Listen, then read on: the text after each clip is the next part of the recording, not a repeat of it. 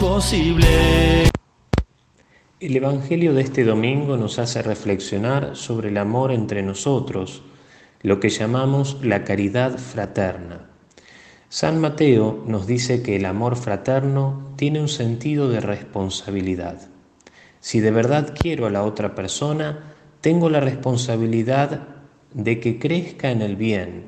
Por eso, si aquel que comparte la vida conmigo comete una falta, yo tengo que actuar con amor hacia Él y ante todo hablar con Él personalmente, haciéndole presente que aquello que ha dicho o hecho no está bien.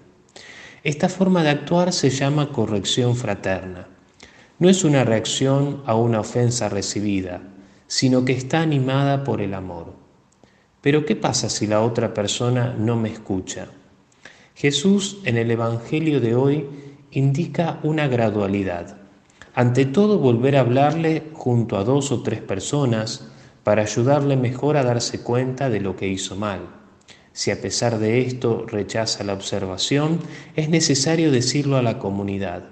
Y si tampoco escucha a la comunidad, es preciso hacerle notar el distanciamiento que él mismo provocó.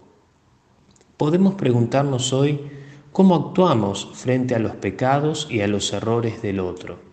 ¿Somos capaces de recorrer este itinerario que Jesús nos propone, hablando primero con el que se está equivocando?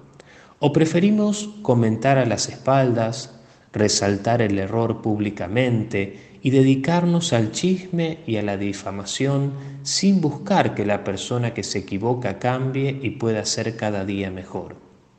Si miramos nuestra realidad cotidiana, podemos darnos cuenta que hasta existen programas en la televisión que se dedican a resaltar y a publicar los errores ajenos, sin corregir en privado y sin buscar el crecimiento y el bien de todos. Todo esto nos muestra que hay, como decía al inicio, una responsabilidad mutua en el camino de la vida cristiana. Cada uno de nosotros, consciente de sus propios límites y defectos, está llamado en primer lugar a recibir humildemente la corrección fraterna y también a ayudar a los demás a crecer en el camino del bien, siguiendo el consejo de Jesús. Por último, en este domingo, el Señor nos muestra que el fruto del amor es la oración en común. Dice Jesús, donde dos o tres están reunidos en mi nombre, ahí estoy yo en medio de ellos. El Señor nos asegura su presencia en la comunidad que es unida, en la familia que con corazón sencillo y sincero se une en oración. En estos días en que la pandemia está tocando más cerca de nuestras casas, no dejemos de ejercitarnos tanto en la corrección fraterna que requiere humildad y sencillez de corazón como en la oración, para que suba Dios desde una familia verdaderamente unida en Cristo.